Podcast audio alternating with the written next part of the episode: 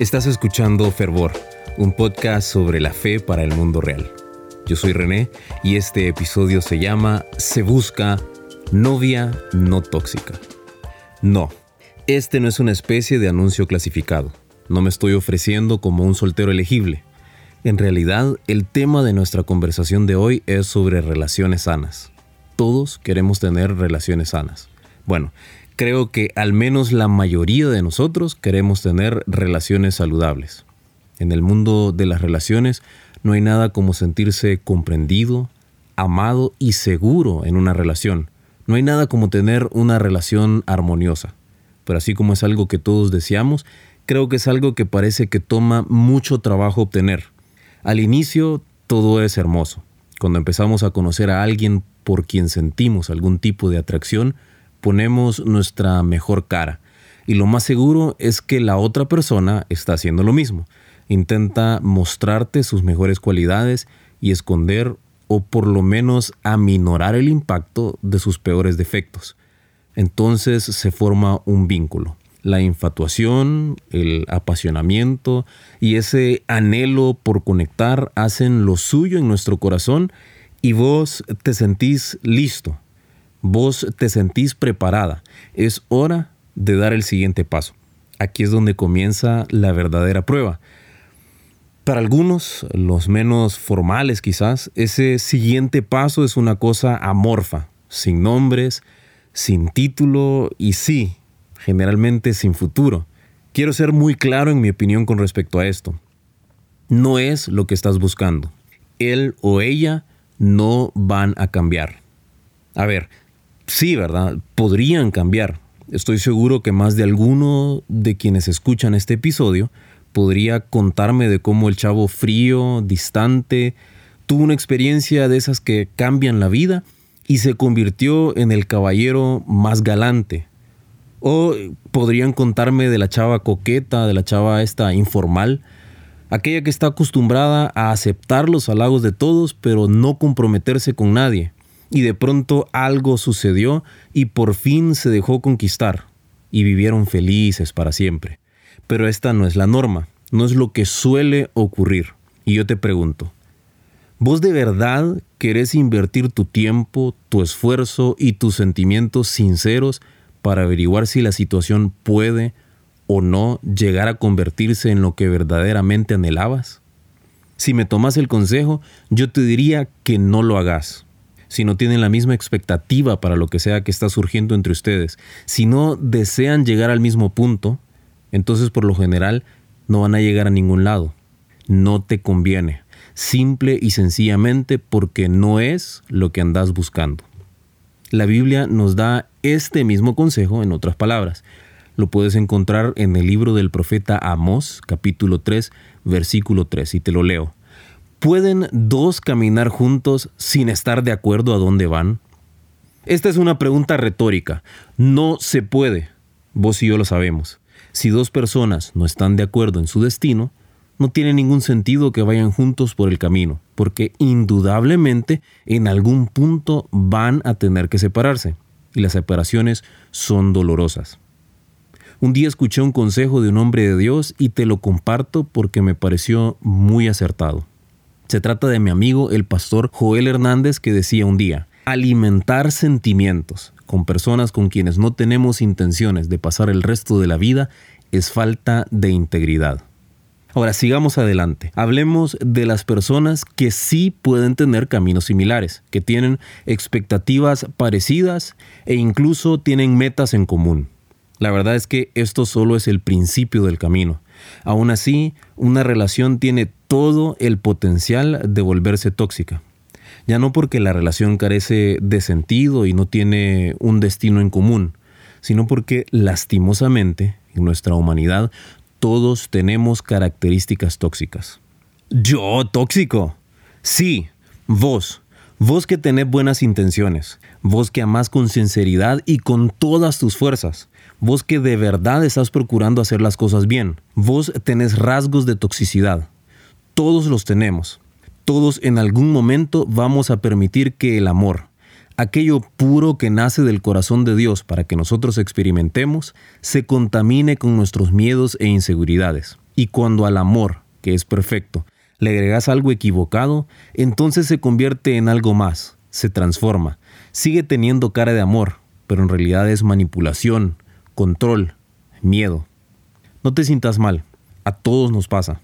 Creo que lo primero que debemos hacer es reconocer que por muchas buenas intenciones que tengas, no estás exento de caer en la trampa y sacar a relucir tus rasgos tóxicos. Incluso te diría que cuando tu pareja o alguien de tu familia o tus amigos saquen sus rasgos tóxicos, sepas usar la sabiduría.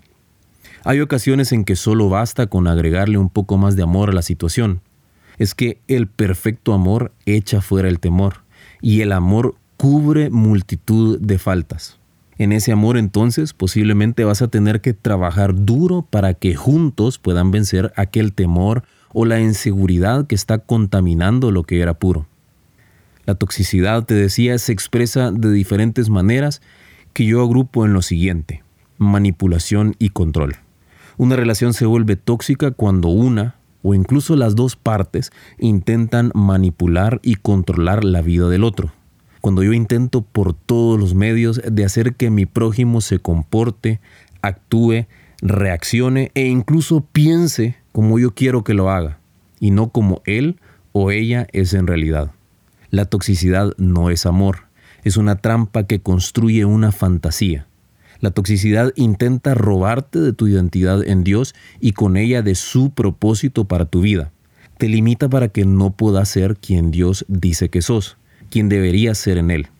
Deberíamos mantenernos alejados de la toxicidad. Yo no creo en la ley de la atracción, pero sí creo en la siembra y la cosecha. Creo que si sembras y trabajas en la viña de tu vida con el propósito de agradar a Dios, vas a cosechar lo que has sembrado.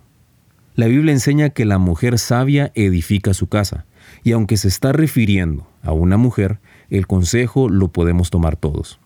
Cuando se trata de las relaciones, creo que si vos trabajás en vos, en cultivarte, para poder ser un buen hombre o mujer de Dios, preparado para construir relaciones sanas, eso mismo será lo que cosecharás. Cuando estés listo, cuando estés preparada, Dios se va a encargar, Dios va a poner en tu camino la ocasión, la oportunidad para comenzar una historia de amor, pero sobre todo una historia de propósito. El libro de los Cantares, en el capítulo 4, versos 10 y 11, describe el amor comparándolo con la miel cuando dice lo siguiente. Cuán delicioso es tu amor, hermana y novia mía. Más agradable que el vino es tu amor, y más que toda especie la fragancia de tu perfume. Tus labios, novia mía, destilan miel. Leche y miel escondes bajo la lengua. Cual fragancia del Líbano es la fragancia de tus vestidos. Esto suena como un poema, pero creo que ese poema esconde un gran significado.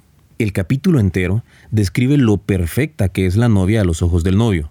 Luego el verso 10 inicia diciendo que el amor de la novia es delicioso, incluso mejor que el vino. El vino es una bebida que a muchos puede parecer agradable, pero si no se tiene cuidado con él, termina embriagándote, intoxicándote, se vuelve tóxico. Sin embargo, este amor está más allá de la toxicidad del vino. Este amor es como la miel. La miel es una sustancia muy especial, que cuenta con un sinnúmero de beneficios. Hoy, tomando el modelo de la miel, te quiero compartir algunos consejos para que puedas estar a la expectativa y puedas ser de aquellos que construyan relaciones sanas. Te creo que me parece que estos consejos te servirán para todo tipo de relaciones, no solamente las relaciones sentimentales. Vamos a tomar entonces tres características de la miel que la convierten en una sustancia excepcional. Son características que aplicándolas a nuestra vida nos pueden ayudar a amar de manera excepcional. Lo primero es que la miel no caduca. La miel no se vence. Existen registros de miel que ha sido envasada, ha permanecido guardada y se encuentra en buen estado desde la época de los faraones egipcios. La miel no se vuelve tóxica, nosotros debemos aprender a amar como la miel, de una manera que no se deja contaminar. En la primera carta a los Corintios, capítulo 13, verso 8, se nos dice que el amor nunca deja de ser. En principio, este texto se está refiriendo al perfecto amor de Dios, pero creo que al momento de amar al prójimo y de relacionarnos de manera sentimental con alguien, podemos intentar ser como la miel. Podemos llenarnos del perfecto amor de Dios y desde ahí conducir con sabiduría nuestras relaciones, de modo que no les permitamos contaminarse. La segunda característica que te invito a cultivar en tu vida y buscar en alguien más para tener una relación sentimental es que tu relación, como la miel, sea una fuente importante de antioxidantes. Los antioxidantes son sustancias naturales que impiden la formación de óxidos. Eso a su vez frena la descomposición celular. Una relación antioxidante es aquella que te ayuda a mejorar, a superar tus miedos, a fortalecerte en tus debilidades y sobreponerte a tus defectos. Es una relación que te ayuda a eliminar lo que es indebido para tu vida y ante los ojos de Dios. Y más bien coopera para que te conviertas en lo que Dios quiere que seas, lo que Dios ha preparado para vos. Además de esto, la miel es alimento, contiene proteínas y es hidratante. Una relación como la miel te ayudará a nutrirte de las cosas correctas de modo que vos podés crecer. Finalmente, la miel ayuda a tratar heridas y quemaduras.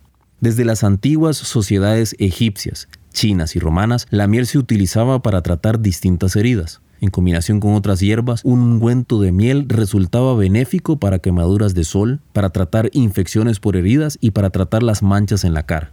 La palabra nos enseña que uno solo puede ser vencido, pero dos pueden resistir. La cuerda de tres hilos no se rompe fácil. Esto lo puedes leer en el libro de Eclesiastés capítulo 4 verso 12.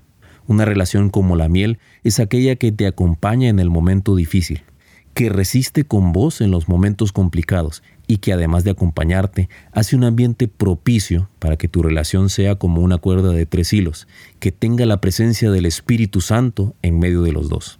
Que tus relaciones sean como la miel, eso es algo que sí vale la pena cultivar. Gracias por acompañarme en Fervor, un podcast sobre la fe para el mundo real. Si lo que conversamos hoy te ayuda a profundizar en tu fe, te quiero invitar a que nos sigas en Facebook e Instagram buscándonos como arroba fervorpodcast. Además, te pido que te tomes un momento para compartir este episodio en tus redes sociales. Será hasta la próxima y que Dios te bendiga.